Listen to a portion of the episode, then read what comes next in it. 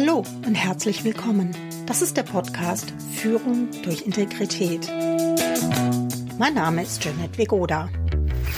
In diesem Podcast geht es darum, wie können Fach- und Führungskräfte Governance-Strukturen, Unternehmenskultur, Compliance-Regeln und das tägliche Business unter einen Hut bekommen. Und jetzt viel Spaß!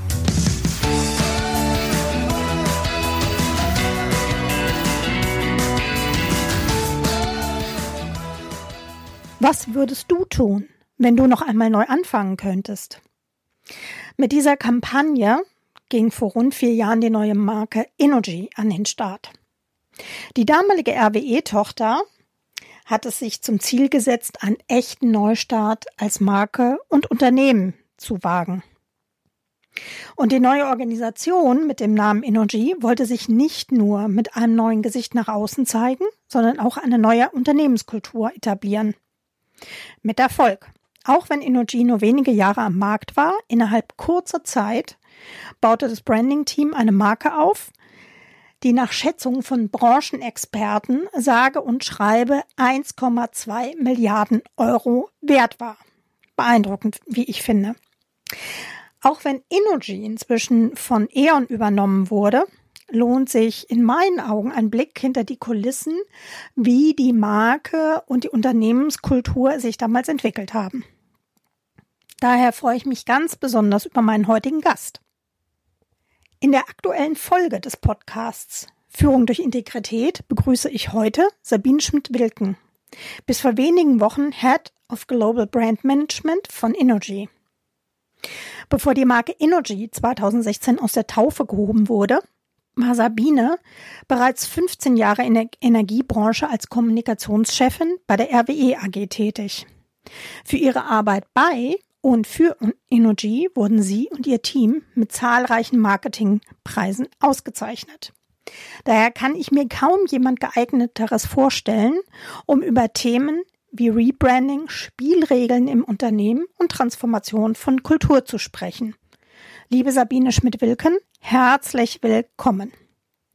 Lass uns gleich reinspringen. Wie kann Marke Unternehmenskultur weiterentwickeln und wie transportiert eine Marke die Werte von innen nach außen? Was mir in den letzten Jahren ähm, tatsächlich am meisten, mich am meisten fasziniert hat, ist zu sehen, wie man aus einer Marke heraus einen Transformationsprozess begleiten kann und initiieren mhm. kann. Und mhm. was es tatsächlich für einen Unterschied macht, ob Menschen wirklich wissen, wofür sie und warum sie morgens in ihren Job gehen oder ob sie das nicht wissen. Ähm, das ist ja so ein bisschen die Purpose-Diskussion, die so in aller Munde ist ähm, und ähm, manchmal sehr schlecht in aller Munde ist, weil es so ein bisschen so ein Modewort geworden ist und so ein Modebegriff, ähm, der vielleicht nicht wirklich richtig gefüllt ist. Was, was mich fasziniert hat in den, in den vergangenen fünf Jahren mit der Entstehungsgeschichte von Energy und, und der Begleitung ist zu sehen, wie man eben extrem gut eine Transformation tatsächlich aus einer Marke heraus treiben kann, ähm, sie steuern kann, sie führen kann.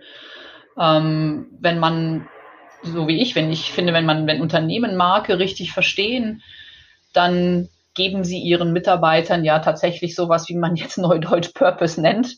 Ähm, die Diskussion, die, ähm, die viel geführt ist, die wahrscheinlich nicht überall zu Ende geführt ist und die ganz oft wahrscheinlich auch eine Feigenblattdiskussion ist.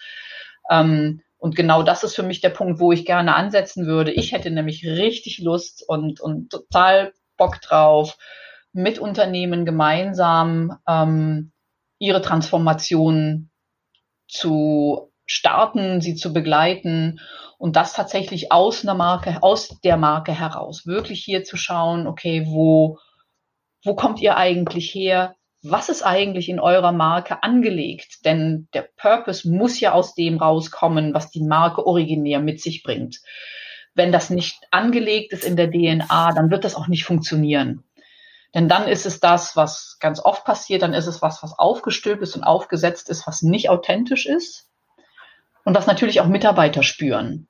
Und das ist für mich was, was ich wirklich, wirklich faszinierend fand zu sehen, wie ähm, wie Mitarbeiter sich immer stärker identifizieren konnten mit dem, was wir ähm, uns bei Energy auf die Fahne geschrieben haben, wo, sie sich dran gerieben haben, wo sie diskutiert haben mit uns. Ne? Das ist ja, sowas funktioniert ja, finde ich, auch nicht so, dass man es einfach von oben nach unten vorgibt. Ich kipp das da mal rein und jetzt frisst du mal Mitarbeiter und befolgt mal schön die Guidelines, die ich dir gebe, sondern das ist ja ganz entscheidend und das ist, glaube ich, auch was, was, was wir gut und richtig gemacht haben, den Diskurs zu führen mit den Leuten. Ne? Sie, sie, das anzunehmen und, und offen zu nehmen, offen zu sein für die Diskussion, offen zu sein für die ganzen Fragen, die da kommen. Und ähm, ja, wenn, wenn ich da und, und wenn ich da mir ein Unternehmen vorstelle und da ist es mir ehrlicherweise auch wirklich egal. Das muss kein DAX-Unternehmen sein, es muss kein Großkonzern sein könnte mir das wahnsinnig gut auch in einem mittelständischen Unternehmen vorstellen, da wirklich gemeinsam mit den, mit, mit, mit einem Unternehmen auf die Reise zu gehen. Da hätte ich Lust zu.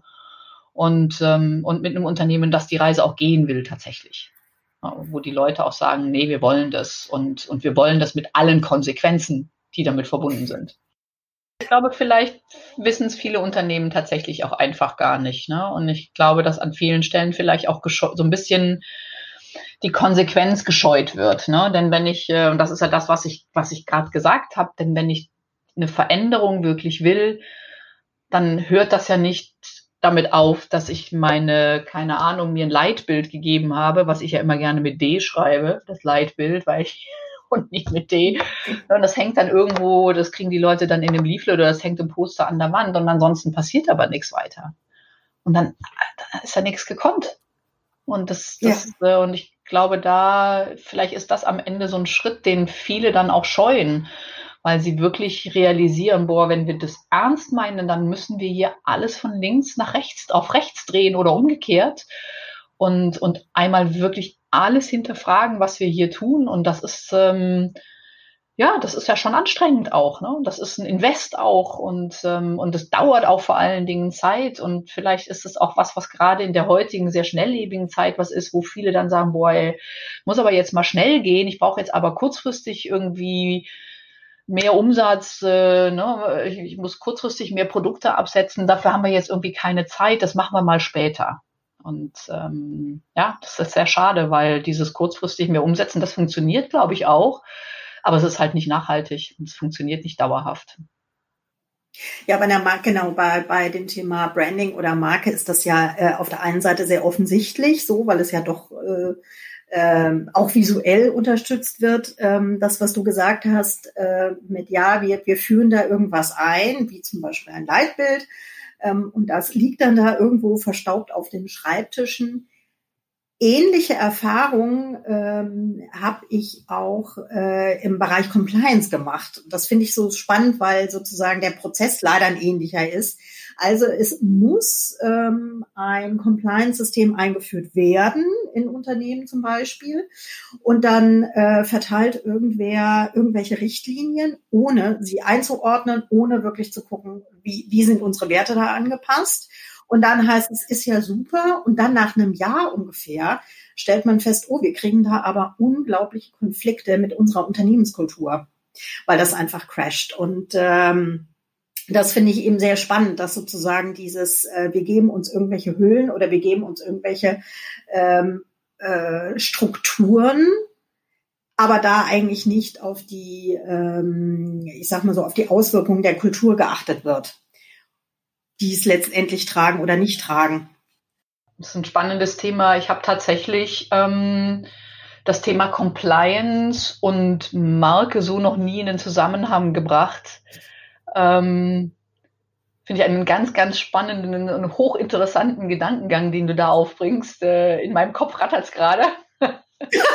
weil ähm, Wunderbar. Wir, natürlich, wir haben Energy-seitig und natürlich auch schon RWE-seitig, natürlich auch eine Compliance-Abteilung und wir haben natürlich einen Compliance-Beauftragten und ähm, aber ich glaube tatsächlich, so wie ich das realisiere, ähm, haben die ein ähnliches Schicksal durchgemacht, wie du das gerade beschrieben hast. Es hm. ist, ähm, es werden jede Menge Regeln eingeführt. Ähm, wir müssen alle Compliance-Schulungen machen einmal im Jahr. Wir müssen dann irgendwelche Online-Formate machen, die jeder von uns machten, ja, wir machen sie, weil wir sie machen müssen. Ich glaube, den wenigsten ist tatsächlich wirklich klar, warum mache ich das hier eigentlich und ähm, ja, und wie, wie, wie, wie, wie funktioniert das eigentlich?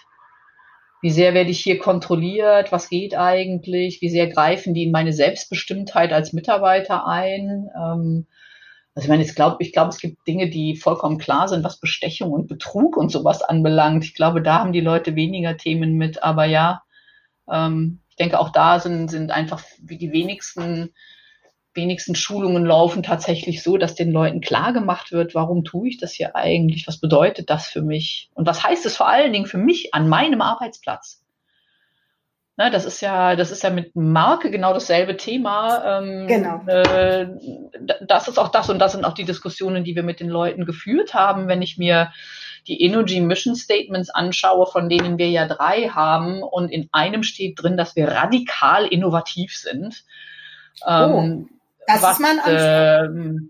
Äh, und das ist ja echt ein Anspruch. Und da weiß ich, dass wir viele Diskussionen mit Leuten A, unterschiedlicher Berufsgruppen im Konzern geführt haben und aber auch mit unterschiedlichen Segmenten des Konzerns, ähm, die ein großes Thema damit hatten, wie sollen sie das erfüllen? Wie sollen sie radikal innovativ sein? Ne? Ich meine, ich weiß ich nicht, also das war dann so ein bisschen die, ähm, ne, kann ich ähm, in Bereichen, weiß ich nicht, wo, wo ein Regelprozess wahnsinnig wichtig ist, mhm. ne, dass wenn ich genau weiß, wenn ich im, im, in der, in der, im Controlling arbeite oder so, ich weiß nicht, vielleicht kann man sogar im Controlling radikal innovativ sein, ich weiß es nicht so genau, wenn man sich da wirklich was Neues überlegt, aber ähm, es war auch im, im, im, im, im, Netzgeschäft, die das ganz klassische Geschäft machen, die kontrollieren, wie funktionieren die Leitungen etc., die haben sich extrem schwer damit getan. Ne, wie soll das funktionieren? Wieso ändert sich die Welt ständig? Bei uns ändert sich die Welt doch gar nicht so sehr. Und ähm, da tatsächlich rauszuarbeiten, was heißt das für mich hier? Ne? Kann ich auch weiß ich nicht, als Assistentin oder als, als Buchhalterin, wie kann ich das umsetzen? Wie kann ich innovativ sein? Und da zum, zu, ein bisschen reinzuspüren, auch in den Leuten zu zeigen, Mensch, das kannst du sehr wohl. Ne? Auch du kannst alle deine Arbeitsschritte jeden Tag hinterfragen. Was natürlich voraussetzt, dass du einen Chef hast, der das mitmacht. Mhm. Ne? Dass du auf einmal mhm. sagst, Mensch, schon mal, ich habe mir überlegt, wir organisieren uns jetzt mal anders hier im Büro. Um, um ne? Wir machen jetzt mal die Dinge neu und äh, ich will die ganzen Ordner hier nicht mehr, wir schmeißen die ganzen Ordner jetzt raus. Äh, und ähm, was ja einfach kleine Beispiele sind, aber was, was für mich zeigt und das, um, um die Brücke zurück zur Compliance zu schlagen, ich glaube, du musst den Leuten halt einfach sehr deutlich machen, was heißt das für ihren Job? Was bedeutet das für mich? Und worin besteht der Sinn? Warum muss ich das eigentlich machen? Und äh, das erinnert mich dann immer so ein bisschen an die Diskussion, die ich mit meiner jüngsten Tochter habe, wenn die in Mathe irgendwas lernen muss, mit dem sie nichts anfangen kann. Sie kann das alles, aber sie sieht mhm. den Sinn darin nicht. Und wenn dann in der Schule Lehrer die einzige Antwort geben, die da lautet, das haben wir immer schon so gemacht und das steht so im Lehrplan, also lern es, ähm, dann ähm, senkt das die Motivation immens und sie versteht immer noch nicht, warum sie es tun muss. Und äh, ich glaube, das lässt sich in alle Bereiche übersetzen. Das lässt sich in den Markenbereich übersetzen, wenn ich den Leuten nicht sagen kann, warum meine Design Guidelines so und so und so aussehen und warum nicht jeder machen kann, was er machen will und ich das bei Compliance nicht kann und überall woanders auch, dann habe ich echt ein Thema. Und ähm, ich glaube, die Leute sind halt heute nicht mehr unmündige ähm, Erfüllungsgehilfen, die irgendwie das machen, was der Chef vorgibt. Ja. Und ähm, du hast ja vorhin schon so ein paar Beispiele gebracht dazu, wie ihr das gemacht habt, die Werte wirklich ins Unternehmen zu tragen und auch mhm. dort quasi, ähm, ich sag mal so, mit den Kollegen zu sprechen. Habt ja. ihr dann eine Be Begleitung gemacht, wenn ihr sagt, ihr wart in den Diskussionen, waren das dann so Gruppendiskussionen oder ähm, wie habt ihr das genau gemacht? Wie mhm. muss ich mir das vorstellen? Weil diese tatsächlich dieser Ansatz mit ich will radikal oder ich darf radikal äh, innovativ sein, ist ja, kann ja auch, äh, ich sag mal so, äh, Widerstände produzieren. Natürlich, natürlich, klar. Und die kann man ja nur so meine Erfahrung auch tatsächlich nur im direkten 1 zu 1 Gespräch auch wirklich so abarbeiten. Das ja. kann ich ja nicht machen über, keine Ahnung, irgendwie einen schönen Videofilm, warum das alles ganz toll ist. Ne? Da, nee. So. nee, also wir haben, ähm, wir haben, natürlich hat es einen Film gegeben, logisch. ich meine, man führt keine Marke ein ohne einen schönen Film. Also ich meine, ne? also die Hülle muss ja auch stehen. Mein Fehler. Wir werden und schließlich auch was zu gucken haben. Und außerdem, finde ich, haben wir ein wunderbares Design geschaffen, was wir auch auf jeden Fall zeigen wollten. Ähm, was wir tatsächlich vor Einführung der Marke im September 2016 gemacht haben, wir haben uns den Sommer Zeit genommen und haben zunächst mal die gesamte und komplette Führungsmannschaft von Energy ähm, mit der neuen Marke in Berührung gebracht und haben in unterschiedlichen Workshop-Formaten ähm, mit den Führungskräften darüber diskutiert, wie sieht die neue Marke aus und warum sieht sie vor allen Dingen so aus, wie sie aussieht. Ne? Es ging also da nicht darum, keiner von den Führungskräften sollte eine, eine Corporate Design Schulung bekommen, sondern was uns ja wichtig war, ist, wie geht die Markenstrategie, das, was wir uns gedacht haben, mit der Unternehmensstrategie zusammen und wie zahlt das alles auf zukünftigen Unternehmenserfolg ein. Wir haben das gemeinsam gemacht mit ähm, Vorstandsmitgliedern. Das heißt also, alle Workshops, die wir gemacht haben, die ich gemacht habe und die viele meiner Kollegen gemacht haben, hatten immer entweder einen Energy-Vorstand im Gepäck oder aber zumindest einen der Top 20. Ähm, und alle waren aufgefordert, ähm, ja, so ein bisschen eine Signature Story zu erzählen auch. Ähm, sprich, sie sollten sich einen, eines der drei Mission Statements aussuchen und erzählen, mit einer persönlichen Story verbunden, warum das für sie wichtig ist, was das für sie bedeutet. Ähm, und äh, warum sie der Meinung sind, dass das, was wir jetzt hier machen, äh, erfolgreich sein könnte und sein wird ähm, und haben dann ähm, haben das erzählt und sind dann im Grunde genommen in die Diskussion gegangen. Äh, die Workshops haben, glaube ich, immer so drei Stunden gedauert, ähm, waren nie mehr als 10, 15 Leute. Also einen Rahmen, wo durchaus Diskussionen möglich sind äh, und wo auch Kritik möglich war, wo auch Fragen möglich waren.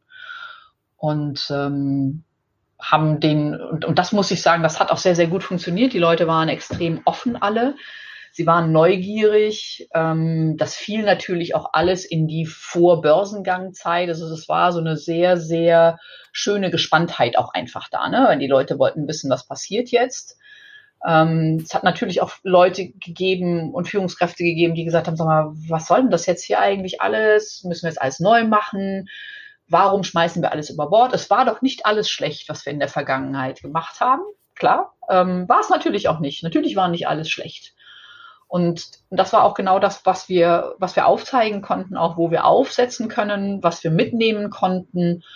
Und wir konnten vor allen Dingen ja immer erzählen, dass wir den Veränderungsprozess nicht erst gestartet sind mit einer Gründung von Energy, sondern das hatten wir ja schon zwei Jahre vorher bei RWE und mit RWE gestartet, weil wir da schon gesehen hatten, ähm, Peter Derium sei Dank, kann ich da nur sagen, ähm, so wie wir aufgestellt sind, so kann das nicht weiter funktionieren. So geht's einfach nicht weiter. Wir müssen Dinge verändern. Ähm, und wir müssen vor allen Dingen uns aus uns heraus und von innen heraus verändern, weil wir einfach sonst keine Überlebenschance haben. Und ähm, diese Diskussionen, die haben, haben gut funktioniert. Ähm, das, das haben wir den ganzen Sommer über gemacht, im Juli und August, und haben alle Führungskräfte aufgefordert, ähm, im Grunde genommen um die, die Kaskade dann fortzuführen, sprich mit ihren Direct Reports diese wirklich Diskussionsformate fortzusetzen. Was uns immer wichtig war, ist, dass sie nicht sagen, okay, hier ist jetzt der PowerPoint-Chartsatz und da hast du das Paket und das Paket und das Paket. Das kannst du jetzt mal da deinem Team da geben und dann wissen sie schon, wo es lang geht, sondern die Leute waren wirklich aufgefordert zu diskutieren. Und wir haben auch ein bisschen Beweis eingefordert am Ende, dass diskutiert wurde. Ähm, das hört sich jetzt sehr kontrollmäßig an. ähm, war es vielleicht auch ein kleines Stückchen, weil wir natürlich sicher gehen wollten, dass die Mitarbeiter wirklich informiert werden und dass diskutiert wird mit ihnen und dass nicht einfach irgendwie nur so ein Präsentationschartsatz per Rundmail an die ganze Abteilung verschickt wird, sondern dass alle eine Chance hatten zu fragen und zu diskutieren. Und äh, wir haben da eine, eine Digitalplattform aufgebaut zu dem Thema, wo Bilder hochgeladen werden konnten, Filme hochgeladen werden konnten. Ähm, es wurde jeder ausgestattet mit so mit einem mit einem großen, ich weiß nicht, war glaube ich so ein buntes A2, ein farbiges A2-Blatt, wo jeder sich was drauf, wo jeder sich seinen Vorsatz für das nächste halbe Jahr draufschreiben sollte. Was was heißt für ihn Energy und was startet er mit Energy oder was führt er damit fort? Und ähm, und das hat äh, hat super gut funktioniert. Damit war unsere Arbeit aber natürlich nicht getan, sondern was wir dann im Anschluss gemacht haben als Brandmanagement-Abteilung, ähm, wir haben angeboten mit all den leider nicht allzu vielen Leuten, wir waren ja immer nur sieben, acht Leute, ähm, dass wir tatsächlich in die Unternehmensbereiche, in die Segmente, in die Abteilungen gehen, um weiter zu diskutieren. Und davon ist wahnsinnig viel und oft und intensiv Gebrauch gemacht worden, sodass also wirklich die Kollegen angerufen haben, uns eine Mail geschickt haben, gesagt, hey, wir sind die Abteilung XY in der IT, ähm, habt ihr nicht Lust mal zu kommen? Wir haben und dann und dann unsere Abteilungsmeetings. Hm, wir würden gerne mal über die Marke diskutieren. Wir haben da noch ganz viele Fragen und wir verstehen nicht wirklich. Und die Zeit haben wir uns genommen. Wir haben im Grunde genommen das erste Jahr damit verbracht, durch den Konzern zu tingeln ähm, und ein bisschen eine andere Roadshow zu machen. Äh, Roadshow nicht klassischerweise, wie man das so kennt. Es kommt irgendwie das, äh, das, das, das, äh, das Filmteam und alles sieht hübsch aus. Ähm, sondern wir sind tatsächlich, ähm, haben, haben eins zu eins Beatmung gemacht ähm, und haben sicherlich nicht immer alle überzeugen können, ähm, haben aber sind, haben aber mit haben auch viele Diskussionen gehabt, wo wir reingegangen sind und die Leute gesagt haben, ey, so ein Quatsch. Ja, brauchen wir alles nicht und es versteht doch keiner und dieser komische Brand Belief da, warum ist das alles Englisch und hm, das brauchen wir alles so nicht. Hm, und wo die Leute vielleicht nicht nach Hause gegangen sind und gesagt haben, okay, super, ich glaube das jetzt alles. Sie aber zumindest rausgegangen und gesagt haben, okay, ich verstehe jetzt, wo ihr herkommt und ich verstehe, was ihr erreichen wollt. Ich bin immer noch nicht überzeugt, aber ich habe es verstanden. Und das war mir viel mehr wert, als dass sie sagen, oh, alle laut Hurra geschrien haben, nur damit, so nach dem Motto, oh, dann hat Sabine und ihre Abteilung ihren Frieden. ähm, ähm, und ne, der, der Prozess lief dann halt einfach noch. Und und was wir immer auch gesagt haben, wir haben nie behauptet, dass all das, was in den Mission Statements und im Brand Belief steht, heute schon da ist. Wir haben immer gesagt, wir fangen, eine, wir fangen eine Reise an. Wir begeben uns auf eine Reise und der Weg ist lang und der Weg ist steinig und ähm, es wird wahrscheinlich viele Umwege brauchen und ob wir jemals ans Ziel kommen, das wissen wir nicht. Und ähm, ja, ich glaube, da das hat die die Offenheit, die wir gezeigt haben da und die ähm, ja, den, den, den, den ehrlichen Willen und zum, zur Diskussion, ich glaube, das ist das, was, äh, was die Leute auch überzeugt hat. Dass sie gemerkt haben, das ist nicht nur was, wo wir mal so förder, vordergründig sagen, ja, ja, dann sag uns mal so, was dich bewegt hier und äh, das aber nicht mitnehmen, sondern die gemerkt haben, okay, da ist wirklich ein Interesse da und sie wollen wirklich wissen, warum, ne, warum wir mit manchen Dingen Schwierigkeiten haben. Und das war, das war sehr schön, das zu sehen. Ja, wir haben natürlich schon auch eine klassische, so ein bisschen klassisch Roadshow gemacht. Wir haben nämlich einen wunderbaren, eine wunderbare Energy Box gebaut. Da haben wir aus äh, Überseekontainern haben wir eine, eine Virtual Reality Experience gebaut, die tatsächlich auch durch den Konzern getingelt ist und wo man wirklich Marken ein bisschen erleben konnte, so mit, äh, mit so Google Paintbrush und wo man die Brand Icons malen konnte und man konnte Meetings machen in der, in dieser, in diesem Container drin. Das war halt ausgestattet für Meetings, so dass wir ganz viele dieser Sessions, die ich beschrieben habe gerade, ne, wo Abteilungen gefragt haben, ähm, kannst du mal zu uns kommen, in dieser Energy Box gemacht haben. Was natürlich schön war, ne, weil dann bist du zum einen hast die Leute raus aus ihrem Büro geholt, zum anderen warst du in der Umgebung drin, die eben Marke war, die die Marke geatmet hat Und, ähm, und das war sehr schön. Und das haben wir, wir haben die Energy Box dann tatsächlich ähm, an alle Standorte international und national geschickt, die sie gerne haben wollten. Und was so ein bisschen, ähm, ja, andere Unternehmen, weiß ich nicht, Lufthansa oder BMW haben ihr, ihr, ihr Brand Universe in München oder in Frankfurt, ne, wo sie alle Leute nach München und Frankfurt kommen lassen, um sie einmal da durchzuschleusen. Wir haben gesagt, wir machen es andersrum, wir bringen die Marke zu den Leuten. Und wir, wir lassen das ziehen. Immer halt eben verbunden mit, mit, ähm, ja, mit Diskussionsrunden, mit, wir haben das, Neudeutsch haben wir das mal Brand Induction genannt.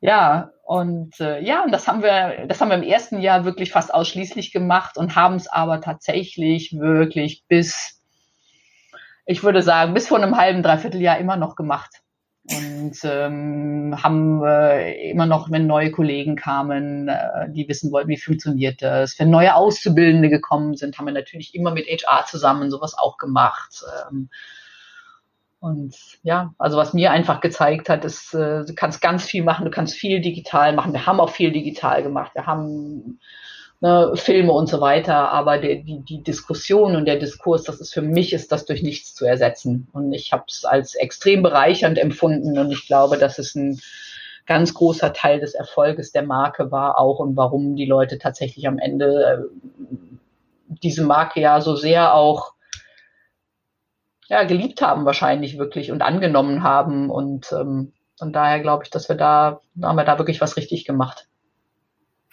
Großartig. Ähm, also würde ich jetzt mal festhalten, dass tatsächlich auch diese Auseinandersetzung eins zu eins, also ich sag mal so, auf die äh, gedankliche Straße zu gehen und mit den Fußgängern in Anführungsstrichen im Unternehmen zu sprechen, dass das für dich ein Erfolgsfaktor ist, Absolut. kann man das so sagen? Mhm. Absolut, ja. ja. Mhm. Gibt es denn sonst noch etwas, ähm, wo du sagen würdest, das ist neben diesem Auseinandersetzung eins zu eins noch zwei andere Learnings, die du sagst, die waren so relevant, dass man sie auch durchaus äh, übertragen könnte für andere Transformationsprozesse? Ja, ich glaube, wenn ich, äh, wenn ich mir anschaue, ähm, jetzt ist ja die, die, dieses, ne, das Erklären, warum, warum haben wir was gemacht. Ja, das ist die eine Geschichte. Und dann musst du natürlich irgendwann auch mal dazu kommen, wirklich Dinge zu verändern. Ne? Dann kommt ja das, das Butter bei die Fische-Thema. Mhm. Ähm, da haben wir uns, glaube ich, an vielen Stellen dann doch echt schwer getan. Ähm, und das ist für meine Begriffe was, wo, wo ich, wo man, glaube ich, nochmal schauen müsste, wenn man, wenn man so einen Prozess initiiert, dass man tatsächlich ähm, hier geht und kleine, kleinere Milestones und kleinere Erfolgsfaktoren einfach vorher sehr gut definiert, um zeigen zu können, dass man ein Stückchen weiter auf der Reise ist wir haben immer darüber, wir haben vor Einführung der Marke darüber gesprochen, oh, wir brauchen sowas wie so ein Hero-Product. Ähm, wir können doch nicht eine neue Marke einführen, ohne irgendein großartiges Produkt zu haben. Ähm, das wäre schön gewesen, wenn wir das gehabt hätten. Hatten wir aber nicht. Hm, was glaube ich auch gar nicht wirklich erfolgskritisch war. Ich glaube, was wichtiger, was, was wichtig war, ist, dass auch von der Bevölkerung und von unseren Kunden es einen großen, es einen Vertrauensvorsprung und Vertrauensvorschuss gab. Der aber dann natürlich irgendwie mit Leben gefüllt werden muss. Ne? Ich meine, irgendwann kommen Leute dann natürlich schon und sagen, gut, okay, jetzt hab, ne, ich glaube dir das jetzt schon ganz lange, dass du anders sein willst. Wo bist du denn jetzt tatsächlich anders? Und ähm, da tatsächlich herzugehen und zu sagen, okay, wir ändern jetzt auch unsere Prozesse. Wir ändern wirklich die Dinge, die wir, wie wir mit unseren Kunden umgehen. Wir ändern das, was unsere, das, was, wir ändern die Customer Journeys. Und das haben wir auch alles dann begonnen ähm, sodass an kleineren Stellschrauben für die Leute erstmals spürbar war, hier verändert sich wirklich was. Angefangen mhm. damit, ähm, dass unsere Rechnungen auf einmal anders aussahen, was ja immer so ein Thema ist, ähm, wo man zuweilen denkt, naja, wieso ist denn jetzt die Rechnung wichtig? Ähm, aber was ein kleines Thema einfach ist, um Leuten zu zeigen, okay, der Kunde versteht auf einmal seine Rechnung. Riesiger Schritt in die richtige Richtung. Das ist kein Hero-Produkt oder keine großartige Innovation, aber es ist etwas, was dem Kunden sein Leben ein bisschen leichter macht, weil er auf einmal versteht, was ich ihm eigentlich sage. Das heißt, wenn ich da jetzt kurz einhaken darf, das war nicht so, dass ihr die Rechnungen dann irgendwie in einem neuen Layout hattet, sondern ihr habt auch wirklich die Informationen ähm, euch angeguckt und gesagt, wir müssen statt, ich sag jetzt mal, Nummern für Produkte, die Produktnamen dahin schreiben. Also es war tatsächlich ein inhaltlicher Prozess. Sowohl als, richtig? ja, sowohl als auch. Ich meine, natürlich kommt, kommt die, kam die Rechnung dann auch auf einem Emoji-Briefbogen. Das war es aber auch schon, was das Thema Gestaltung anbelangt. Ähm, ich würde mir heute, ich würde mir immer noch wünschen, dass die, für meine Begriffe könnten die Rechnungen immer noch anders aussehen. Sie sind immer noch kompliziert, sie sind immer noch schwierig zu verstehen. Sie sind leichter zu verstehen, als sie es vorher waren. Aber ja, genau das ist der Punkt gewesen, dass wir beispielsweise mit unseren Marktforschern. Wir haben ja im, im, im Haus eigene Marktforscher, die das ganze Thema Customer Insights ähm, betreiben, haben wir mit vielen, vielen Kunden gesprochen und haben mit gemeinsam geguckt, okay, wie können wir die Rechnung denn im Rahmen der rechtlichen Vorgaben Klar, ne, es müssen ja bestimmte Informationen in die Rechnung rein. Das ist ja gesetzlich so vorgegeben. Aber wie können wir das einfach so gestalten, dass tatsächlich die Rechnung am Ende besser zu verstehen ist und dass beispielsweise ein Kunde, wenn er eine Rückzahlung bekommt, das auch sofort sieht auf seiner Rechnung und nicht erstmal danach suchen muss und auf Seite drei unten in sieben Punkt findet, ach, Sie haben übrigens äh, ganz wunderbar äh, gewirtschaftet im letzten Jahr, Sie kriegen 3,50 Euro zurück. Ich bin selber Inuji-Kunde und mir ist es tatsächlich so gegangen, dadurch, dass ich äh, der zwischen zwei Orten pendle, ist meine Stromrechnung tatsächlich, ich kriege meistens was raus. Ich habe das aber nie gesehen. Und auf einmal mit dem nächsten Rechnungslauf äh, bekam ich eine Rechnung, wo schön in der obersten Zeile stand, liebe Frau Schmidt, herzlichen Glückwunsch. Sie haben super Energie gespart im letzten Jahr und Sie bekommen x Euro zurück. Ja, das war doch super. Ne? Das habe ich auf einen ja, toll. Also eine, für meine Begriffe, und wenn man doch da drauf guckt, eine klitzekleinigkeit, die einen großen Unterschied ausmacht. Und ähm, ich glaube, dass genau das, äh, das ist beispielsweise was, was gut funktioniert hat. Das Thema mhm. Customer Journey, wir haben ja eine, eine Customer Experience Factory in Berlin aufgemacht wo wir uns die Reisen unserer Kunden angucken, haben verschiedene Reisen definiert und haben genau das auch immer gemeinsam mit Marke angeschaut.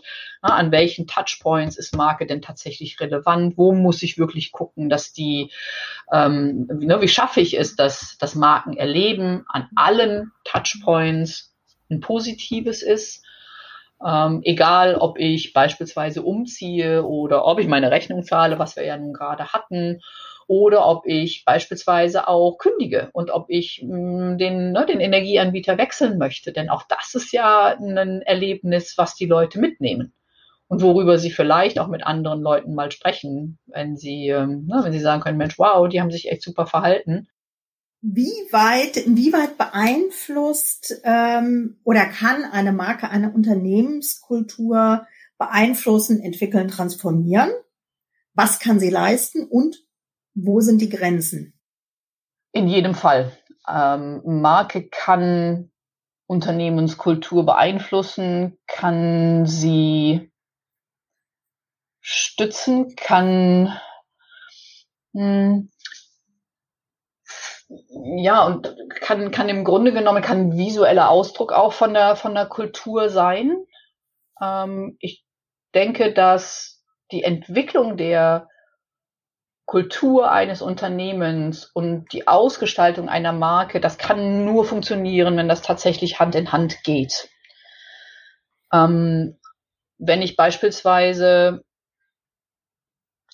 als Marke innovativ sein will und ich will offen sein und ich will ähm, spielerisch sein, dann muss ich natürlich schauen, dass meine Unternehmenskultur dazu passt. Wenn meine Unternehmenskultur und all das, was ich in meinem Unternehmen tue, alles andere als spielerisch ist, kein Ausprobieren zulässt, keine Fehler zulässt, ähm, dann kracht das natürlich. Äh, das kann ja, das kann ja nicht funktionieren. Ähm, ich glaube, dass ähm, sich beides miteinander entwickeln und formen kann. Ähm, beides funktioniert für meine Begriffe recht schlecht, ähm, nur top-down. Denke, ähm, wenn ich mir, ich weiß, wir, wir haben beispielsweise, ähm, wir hatten natürlich, wenn ich eine neue Marke baue, habe ich natürlich das große Glück, dass ich ja sozusagen from scratch alles machen kann. Habe ich ein weißes Blatt Papier, mehr oder weniger zumindest, und kann die Dinge formen, so wie ich sie geformt haben will. Ähm, schwieriger wird es natürlich, wenn, wenn da einiges schon da ist. Ne? Wenn, äh, wenn ich, wenn ich Dinge äh, vorfinde und muss dann schauen, okay, wie, wie, wie passt das jetzt in Richtung Zukunft? Was ich aber tatsächlich glaube, ist, dass meine, meine Marke mit meiner Kultur muss sie ja in die Zukunft sich bewegen. Das, das muss sich ja alles in eine Richtung bewegen. Ähm, meine Kultur entwickle ich ja im, im, im Unternehmen aus mir heraus und aus dem Unternehmen heraus. Ich habe natürlich auch äußere Einflüsse dort, die bestimmen, wie gearbeitet wird und wie man miteinander umgeht. Also Stichwort, keine Ahnung, müssen alle immer ständig kommen. Ähm, äh, oder habe ich, erlaube ich auch Homeoffice, können die Leute zu Hause arbeiten? Wie funktioniert das alles?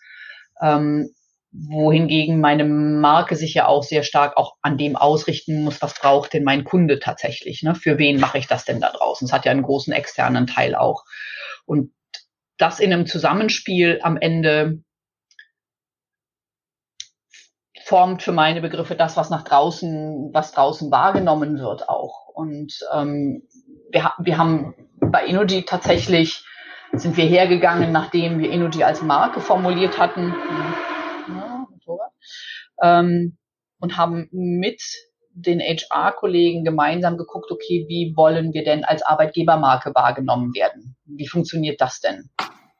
Wie, sie, wie muss diese Arbeitgebermarke aussehen? Wie passt die? Ähm, ich glaube, was wir, ähm, Marke kann den Rahmen vorgeben. Ich glaube nicht, dass Marke tatsächlich die Kultur in ihren letzten, letzten Einzelteilen ähm, bestimmen kann. Ich glaube, dass sie ein guter Gradmesser ist für alles, was man tut. Wenn ich, wenn ich Marke, so wie ich es tue, ganzheitlich verstehe, dann lege ich in ihr sehr viele und mit ihr und mit ihrer Strategie und mit ihren Ausprägungen sehr viel fest. Ich bestimme Spielregeln, wie, wie man miteinander umgeht. Ich bestimme Spielregeln, wie ich Produkte entwickle. Ich definiere, ähm, was diese Produkte tun können. Und ähm, ich glaube, dass die, die, die Kultur ähm, des Unternehmens, ja, die, ja, das für mich ist es am Ende ist es für mich eins. Ich weiß gar nicht so, ich würde gar nicht so eine strikte Linie ziehen dort. Ich würde gar nicht sagen, da ist jetzt, da hört die Marke, fängt die Marke an und da hört die Kultur auf. Ja, ich finde, ähm, du hast gerade das äh, Stichwort Spielregeln genannt ähm, und äh, dass man die da ja auch mit der Marke oder dem Brandmanagement auch festlegt. Und ja. äh, das ist für mich natürlich auch ein wunderbares Stichwort, weil ich äh, in meiner äh, Profession ja ganz viel darauf gucke, ähm, wie können die Spielregeln so an alle gebracht werden, dass sie auch eingehalten werden. Und mhm. da möchte ich quasi eine äh, eher ungewöhnliche Perspektive reinbringen und mal die Frage stellen, gehört für dich ein Brandmanagement auch zum Corporate Governance Framework? Weil wenn ich höre, wir definieren Spielregeln, ist es für mich ein Stück weit auch äh, ein Teil der Corporate Governance Kultur. Mhm. Wie siehst du das? Ja, ich glaube, es braucht tatsächlich eine Governance. Ich glaube aber auch, dass es diese Governance nicht so braucht, wie sehr häufig Governance in Unternehmen verstanden wird. Das Spannende ist, dass äh, gerade dieses Ich will wahrgenommen werden, was du ja auch beschrieben hast, als Bearingspartner auf Augenhöhe und ich möchte mit den Menschen über Output und Prozesse und Verhalten sprechen und das in einer nach vorne gerichteten, das Business ja. unterstützenden Art und ja. Weise.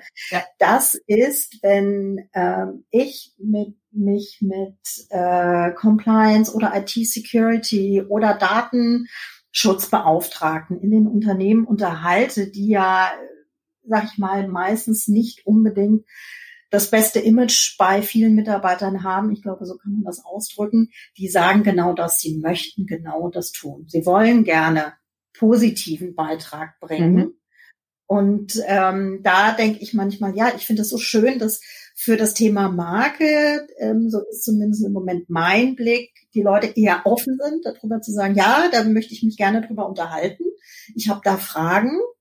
Aber für das Thema, ähm, nach welchen Spielregeln wollen wir denn hier spielen, ähm, wenn es dann zum Thema Governance kommt, eher eigentlich hm. sagen, nee, dann ja, ist er nur Verbote hm. und so.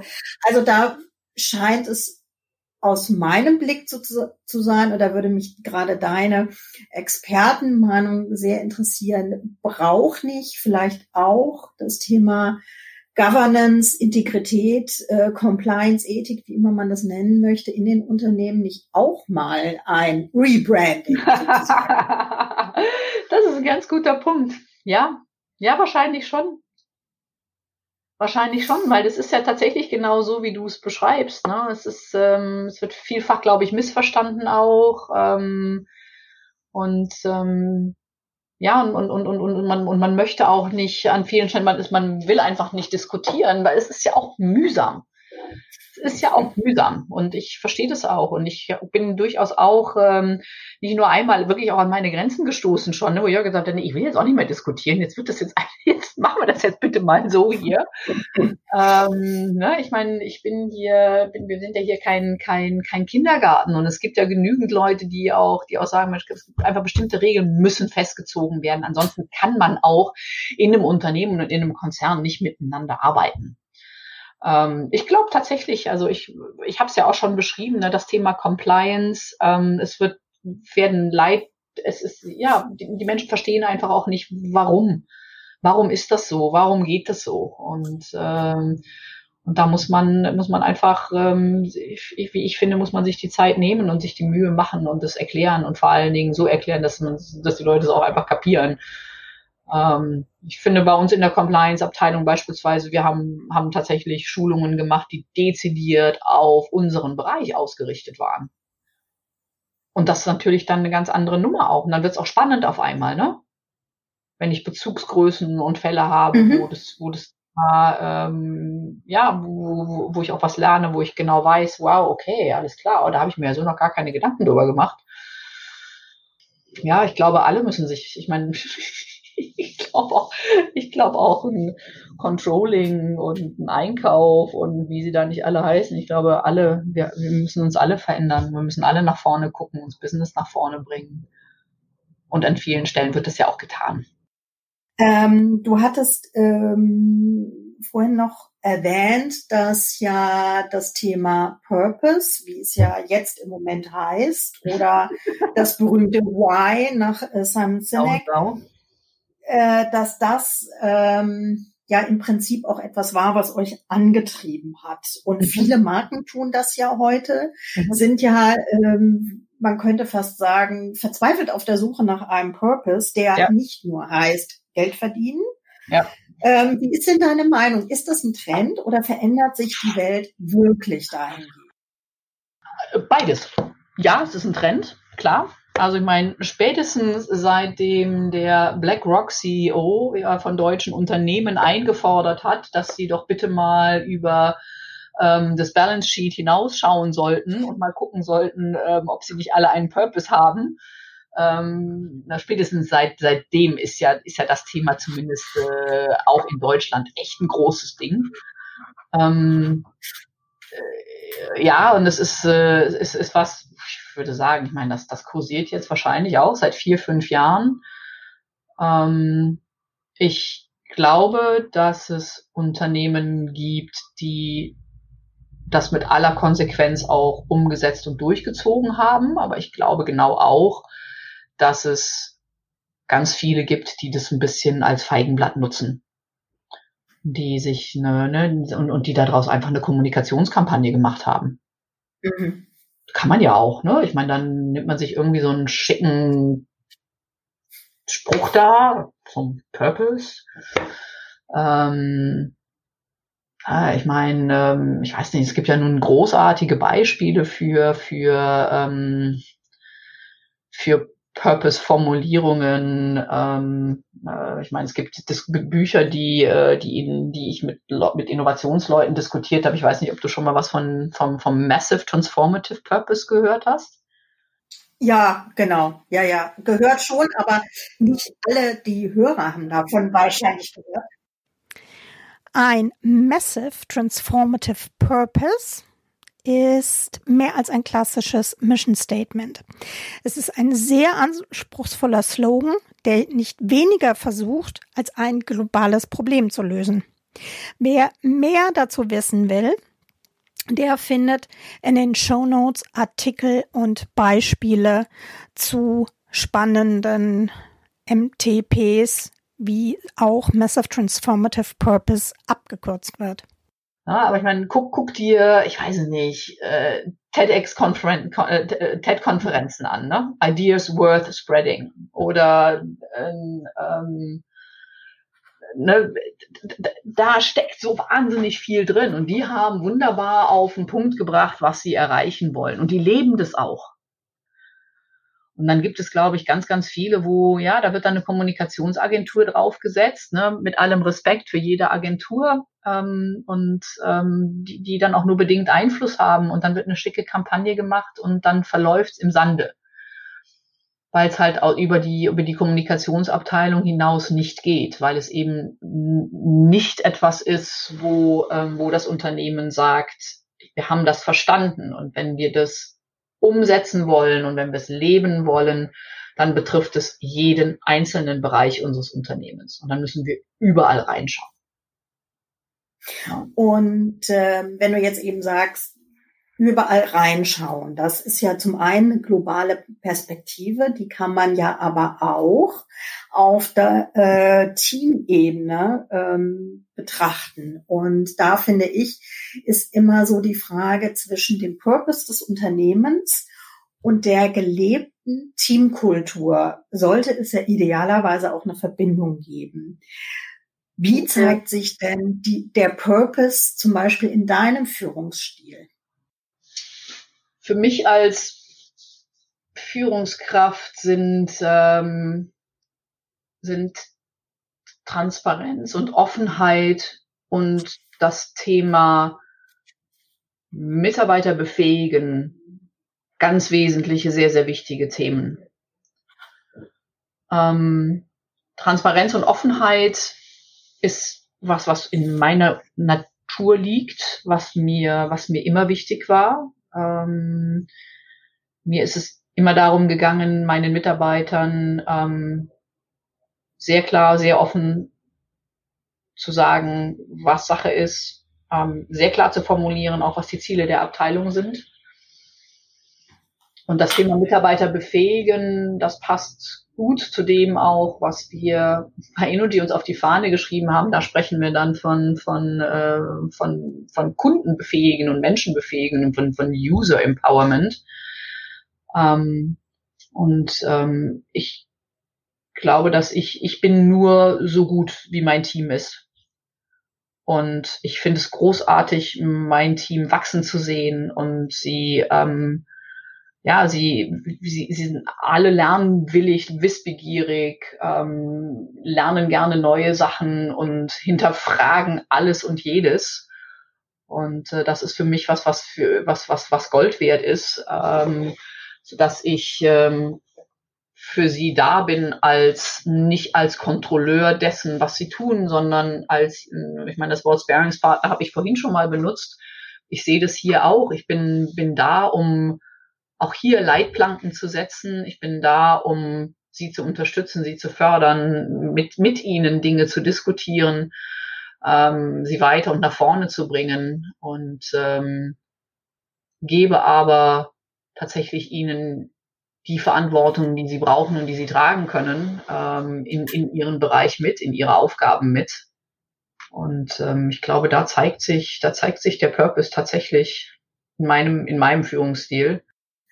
Ähm, ja, was ich so spannend finde, ist die Frage, äh, gerade wenn es um das Thema Kultur, Integrität geht, hat das ja auch was mit Spielregeln zu tun. Mhm. Und ähm, Integrität kann man ja auf der einen Seite verstehen als unverletzlich, auf der anderen Seite aber auch, ähm, ich sag mal, mit einem eigenen Wertegerüst ausgestattet. Wie drückt sich denn bei dir in deinem täglichen Arbeit deine Integrität aus? Woran merken die Leute das, dass du eine integere Person bist? Ich habe tatsächlich über mich als integere Person gar noch nie so nachgedacht. Ich denke, dass die Leute das merken ähm, in, in, in, in, in Verlässlichkeit. In, in, sie können sich auf das, was ich sage, können sie sich verlassen. Ähm, ich bin sehr offen und wahrheitsgetreu in meinen Äußerungen, ähm, so dass meine Kollegen und meine Mitarbeiter immer genau wissen, dass sie ähm, tatsächlich, dass sie von mir die Wahrheit hören, dass ich die Dinge so erzähle, wie ich sie erzählen kann. Ich werde Ihnen auch genauso sagen, dass ich bestimmte Dinge vielleicht, wenn es Projekte betrifft, die, wo ich Informationen nicht teilen kann, werde ich auch das sagen. Auch wenn ich Dinge nicht weiß, werde ich auch das sagen. Sie erleben mich als, ich bin tatsächlich ansprechbar und da und ich bin als, als, als Partner für Sie da.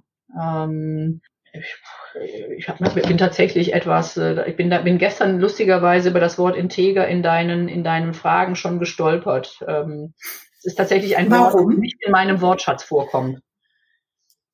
Ach, interessant. Ja, nicht, nicht, weil, ne, ich war, ich kenne das Wort natürlich, aber ähm, ähm, ja, spannend, ne? Ja. Also insofern finde, finde ich das auch eine super ähm, Rückmeldung. Ähm, das Wort äh, Integer oder Integrität und auch in dem Titel des Podcasts äh, Führung durch Integrität ist vor allen Dingen deshalb entstanden, weil ähm, ich gesehen habe, dass die, ich sag mal so, die Anschlussfähigkeit für das Thema Spielregeln, Governance, Compliance extrem gering ist bei, mhm. ich sag mal so, Mitarbeitern, ähm, Menschen, die mit dem Thema eher sozusagen ähm, äh, weniger zu tun haben.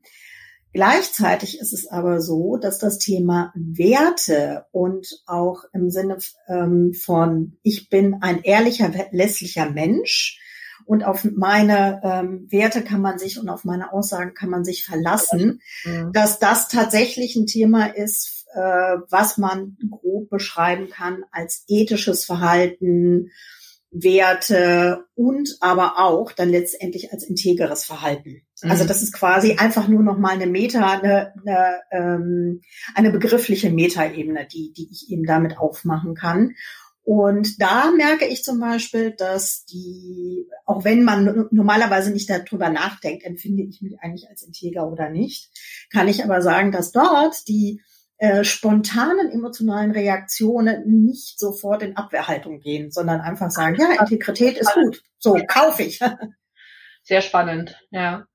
Ja, also ich glaube, ich meine, ich weiß nicht, ich denke jetzt natürlich so ein bisschen drüber nach, während wir sprechen. Ähm, was, was ich, was ich denke, was, was mein Team und auch meine Kollegen wissen ähm, und was sie sehen bei mir, ist, dass ähm, im übertragenen Sinne mein Rücken sehr gerade ist.